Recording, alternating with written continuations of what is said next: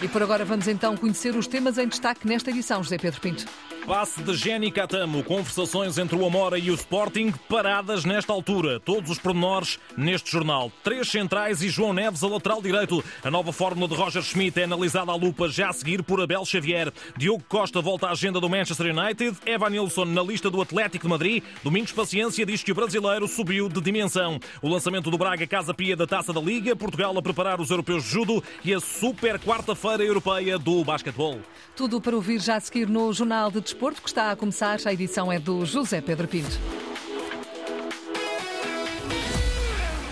Abrimos com o impasse Jenny Catamo. Com a dimensão que começa o avançado a ganhar, há que resolver o facto de os Leões estarem apenas na posse de 25% do passe do internacional moçambicano. O Amora, que conserva ainda os restantes 75%, quer 3 milhões de euros. A pronto avança o recorde. A mesma fonte que refere que Frederico Varandas chegou até agora aos 1,2 milhões de euros. Na Antena 1, o anúncio de que as conversações estão nesta altura paradas, com o Amora à espera que os Leões milhões subam a proposta, mas sem a confirmação do tal montante de 3 milhões.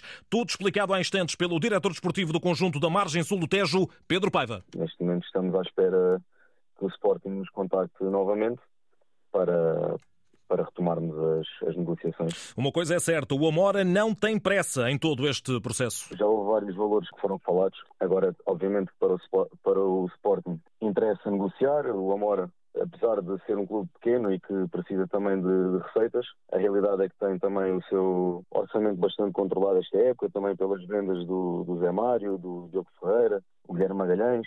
Obviamente nos interessa negociar, mas também nos interessa negociar por um valor que achamos que seja mais justo, porque todos sabemos a valorização que, que o Gênio está a ter e também não temos pressa em, em chegar a um acordo, queremos é chegar a um acordo que, acima de tudo, seja justo. E serão, por exemplo, os tais 3 milhões que o próprio Pedro Paiva não confirma o tal valor justo para libertar na totalidade Jenny Catamo? O valor justo, acho que cada um pode ter a sua interpretação, mas sabemos perfeitamente que se o Gênio mantiver o nível que tem tido até agora, o quanto poderá valer no final da época. E acho que temos todos ter isso em, em, consideração, porque semana após semana tem dado uma excelente resposta, continua a crescer e volto a dizer, o que é justo não tem de ser só justo no dia de hoje, tem de ser justo também pensando aqui num curto prazo na valorização que o Geni pode ter. De qualquer das formas, o possível jackpot com a transferência total dos direitos de Geni para Alvalade será fundamental para o projeto do clube da Liga 3. É um valor muito importante para a estabilidade do projeto. Felizmente também temos um investidor sério que tem permitido ao Amora crescer todos os anos, depende sempre da perspectiva com que olhamos para as coisas. O crescimento não é só desportivo, há uma série de, de fatores que significam esse, esse, crescimento, mas essa estabilidade também se consegue através de receitas e esta receita é fundamental também para o projeto até ganhar outra dimensão. Jenny Catamo deixou saudades e amigos na Amora, onde é muito querido e onde lhe querem todo o sucesso. A família, o próprio jogador, mantém sempre algum contato com o nosso presidente, ou seja, não, não houve aqui um, um afastamento isso também é, deixa-nos bastante satisfeitos. É um jogador querido, porque, volto a dizer, entrou aqui nas equipas de formação. É um jogador muito querido pelas, pelas pessoas do Amora, não só pelos responsáveis, mas também pelos adeptos. E nós deixamos muito, muito contentes que um produto da casa que tenha saído e que tenha potenciado a este nível. E é uma satisfação enorme também vê-lo semana após semana a crescer. E, e esta época tem sido claramente um jogador em destaque. E sabemos também que toda a gente está atenta, não só em Portugal, mas na Europa saber que o Amora fez parte desse percurso deixa-nos também bastante realizados. Pedro Paiva, diretor desportivo do Amora, escutado pelo jornalista João Correia. Amanhã, para a Taça da Liga, a estreia esta época do Sporting na recepção ao Farense. O líder do campeonato prepara o jogo na máxima força. Ruben Amorim tem conferência de imprensa marcada para as três e meia da tarde. De há momentos, em Faro, vem a antevisão do técnico dos Algravios, José Mota, ele que deixa um aviso à equipa leonina. É que o Farense quer vencer e avançar para a Final Four. Uma vitória nossa fará com que o Farense possa permitir chegar à finalista da, da final fora. Portanto, é um, um feito que nunca o Farense aconteceu, é um objetivo que nós pretendemos. Era muito bom aqui para, para Faro, cidade, para todos aqueles que se envolvem no, no, e que gostam do Farense, que tal acontecesse. Já fizemos, portanto, 50% do trabalho que foi ter vencido aqui o tom dela Agora queríamos e gostaríamos de dar seguimento com uma vitória em Alvalade. O aviso e também a ambição de José Mota, técnico do Farense, neste registro da Sport TV, no lançamento desse Sporting Farense, 8 e um quarto da noite de amanhã, para seguir com o relato de Nuno Matos na Antena 1, RDP África e RDP Internacional. Uma mudança tática que Roger Schmidt deixa entender ser a solução para dar solidez a um Benfica permeável e pouco sólido. O sistema de três centrais apresentado na vitória 2-0 em Aroca mereceu um autoelogio da parte do próprio técnico técnico alemão, contente por tudo ter dado certo, e na Antena 1, Abel Xavier confessa perceber o que vai na cabeça de Roger Schmidt. Roger Schmidt este ano optou e tinha confirmado também inicialmente que iria fazer uma gestão do plantel e obviamente a equipa tem apresentado uma inconsistência em, em termos de rendimento.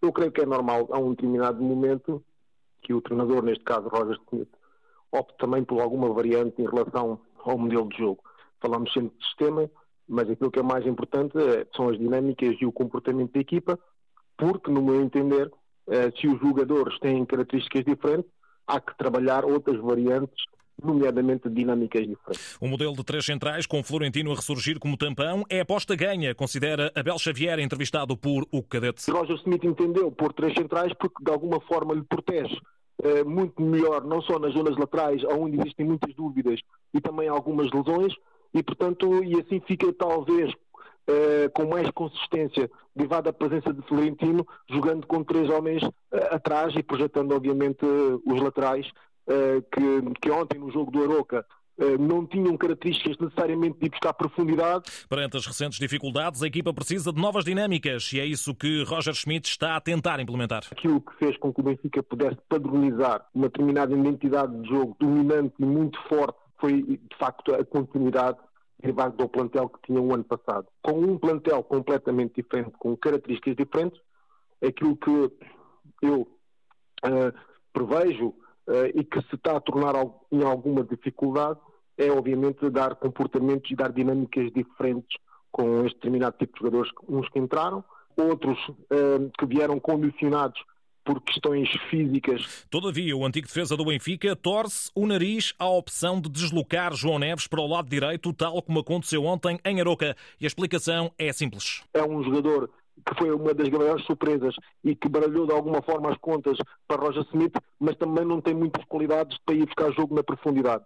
E, portanto, é um jogo em que e Roger Smith vai de encontro a coabitar aquele que é o talento individual dos jogadores em prol de uma identidade de jogo coletiva e obviamente é um sistema que funcionou tem a ressalva de alguns jogadores também importantes estarem, estarem lesionados e obviamente faz parte da responsabilidade de Roger Smith e em busca de soluções, não só nas trocas diretas, mas também na alteração do modelo. Abel Xavier, esta manhã na Antena 1. A Taça da Liga prossegue hoje no Minho com a recepção do Braga ao Casa Pia. Os lisboetas lideram o Grupo A depois da vitória da primeira jornada diante do Nacional e Artur Jorge, técnico dos arsenalistas que avançam para o primeiro jogo na prova, sabe bem aquilo que terá pela frente. A ambição natural eh, de uma equipa que tem legítimas aspirações a poder estar na fase de decisões. Sabemos que temos pela frente uma equipa que está neste momento em vantagem, uma equipa que vem também moralizada e motivada pelo empate conseguido para a nossa Liga eh, na última jornada. E por tudo isto? A abordagem ao jogo terá que ser sempre bastante positiva, de grande entrega da nossa parte para conseguirmos somar e conquistar os três primeiros pontos desta competição. Braga Casa Pia, 8 e um quarto da noite, relato de Nuno Braga aqui na rádio. Quanto ao Futebol do Porto, adiou para 6 de dezembro o seu jogo nesta fase da Taça da Liga, a ter lugar no Estoril, e já prepara a recepção, justamente aos Canarinhos, na sexta-feira para o campeonato. Marcano, Zaidu, Wendel, Ivan Raime, Galeno e Verón mantêm-se no boletim clínico dos Dragões. Isto numa altura em que volta a ser falado o nome de Diogo Costa para a baliza do Manchester United, de novo com problemas na baliza, desta feita com o habitual André Onana, e isto também numa altura em que o protagonismo de Evan Nilsson na Liga dos Campeões está a despertar interesse em Espanha, nomeadamente do Atlético de Madrid. Diego Simeone gosta do perfil do brasileiro, precisa de reforçar o ataque em janeiro e, sem surpresa, surge a reação do Domingos Paciência na Antena 1. O antigo goleador dos Dragões recorda que o hat-trick na Bélgica diante do Antuérpia colocou Evan Nilsson na montra europeia. Acaba por ser feliz, é verdade também, eh, da forma como entrou, eh, o primeiro golo acaba por ser muito importante no jogo que acaba de certa forma por motivar o jogador. Um ponta de lança vive de golos. É evidente que isto não acontece muitas vezes na Liga dos Campeões, um jogador fazer três golos e o Ivanilson estará a viver um momento diferente na carreira dele e também não haja dúvida que isto dá, dá outra dimensão a um avançado. Dimensão essa que amplifica a cobiça a Evan Nilsson na conclusão do Domingos Paciência, escutado por Walter Madureira.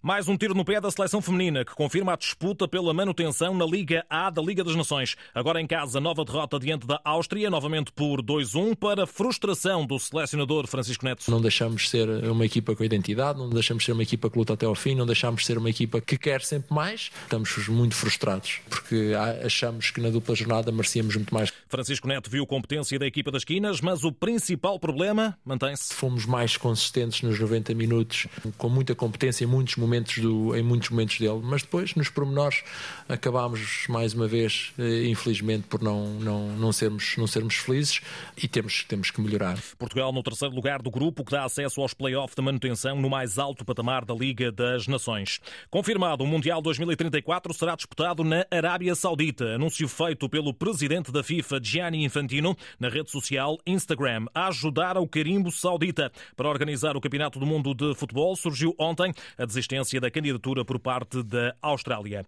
No judo, arrancam na sexta-feira os europeus em Montpellier, França. Portugal avança com o habitual naipe de judocas com credenciais para pódios, mas o foco da preparação foi desviado deste mesmo Campeonato da Europa. Pelo menos é o que acontece no setor masculino, assume o selecionador Pedro Soares. O Campeonato da Europa será uma prova que nós iremos disputar com todo o profissionalismo e com toda rigor e competência, mas como é evidente, ao contrário de outros anos, não foi preparado como um momento alto uh, da época. Do lado feminino, depois do ouro em estreia na carreira no Grand Slam de Abu Dhabi, todos os olhares concentrados na altamente confiante Rochelle Nunes. Por isso era uma boa fase, acho que tem total condições de ser campeã da Europa.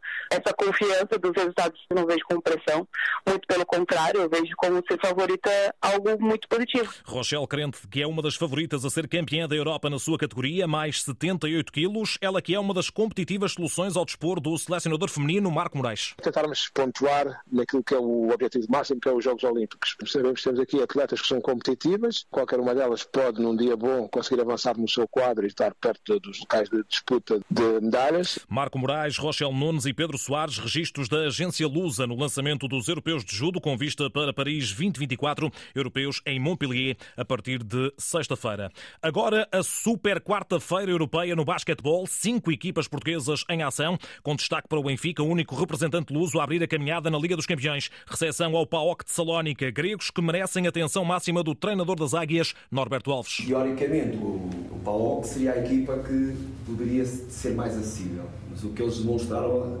ganhando em Istambul é que não é assim. Eu penso que as contas se fazem no fim. Nós temos que encarar estes jogos como é uma final temos que fazer tudo para vencer Vai ser, vai ser assim jogo a jogo. O Benfica Paok arranca às sete e meia da tarde. Já na Taça da Europa, em ação, Sporting e Futebol Clube Porto. Dragões mais adiantados, terceira jornada, são líderes a par do Maniza. Turcos, que serão precisamente os adversários de hoje no Dragão Arena, a partir das treze e meia da tarde. O base norte-americano Aaron Harrison, que já jogou na Turquia, lançou a partida na Porto TV. Estamos entusiasmados para o desafio. Temos algo a provar como equipa. Temos que dar tudo e mostrar a toda a gente o que conseguimos fazer. Temos que provar que somos uma equipa séria. Já os Leões também têm cimeira de líderes no seu grupo, jogam diante dos búlgaros do Balcã para a segunda jornada. Tem a palavra o treinador Pedro Nuno Monteiro. Temos a ambição de ganhar, continuarmos como temos estado até aqui invictos. Sabemos que é um jogo difícil, sabemos que é um campo difícil uh, e sabemos também que é um jogo que nos daria ou seria um grande passo para a qualificação. Mas o objetivo será sempre essa vitória. Pedro Nuno Monteiro na Sporting TV, o Balkan Sporting é às 5 da tarde. Já para a Taça da Europa Feminina, hoje dois jogos a ter em conta. 7 da tarde, London Lions, Gdessa Barreiro e meia hora mais tarde, na Bélgica, a recepção do Namur Capital ao Benfica. Já no voleibol e ainda no domínio feminino, hoje há clássico às 8 da noite no Dragão Arena entre Futebol do Porto e Sporting. Azuis e brancas líderes com os mesmos 15 pontos de vitória e Porto Volley. Verde e brancas no quinto posto a 3 pontos de distância da Troika da frente. Ok, em Patins, o Futebol do Porto abriu a jornada 6 do campeonato com vitória fora diante do Murches por 5-3 e à condição lidera a tabela na companhia de Sporting de Tomar e Oliveirense. Oliveirense que hoje joga na luz frente ao Benfica, quinto classificado a partir das 6 da tarde, ao passo que o Sporting, quarto classificado, recebe o Valongo. Quanto ao outro líder, o Sporting de Tomar, recebe somente a 15 de novembro o Juventude Pacense. Fechamos com ténis para assinalar a passagem de Francisco Cabral em dupla com o britânico Henry Patton aos aos quartos de final do Challenger de Bergamo, em Itália. Cabral e Patton bateram o par formado pelo australiano Andrew Harris e pelo norte-americano Vasil Kirkov e vão disputar acesso às meias diante do vencedor do duelo entre os turcos Sarp Akabigun e Ergi Kirkin e os italianos Giorgio Rica e Stefano Travaglia. Está fechado o Jornal de Desporto, edição do José Pedro Pinto na Antena 1, na RDP Internacional e também na RDP África. A informação desportiva segue em permanência em desporto.rtp.pt.